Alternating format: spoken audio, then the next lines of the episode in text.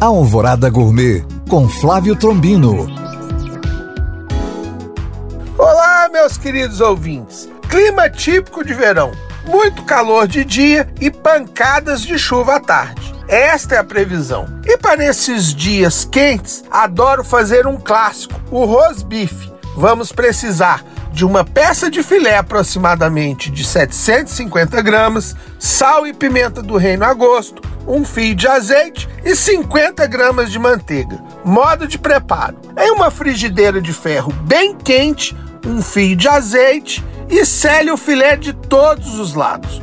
No meio desse processo, entre com a manteiga. Reserve a frigideira e leve o filé ao forno pré-aquecido a 180 graus por 10 minutos.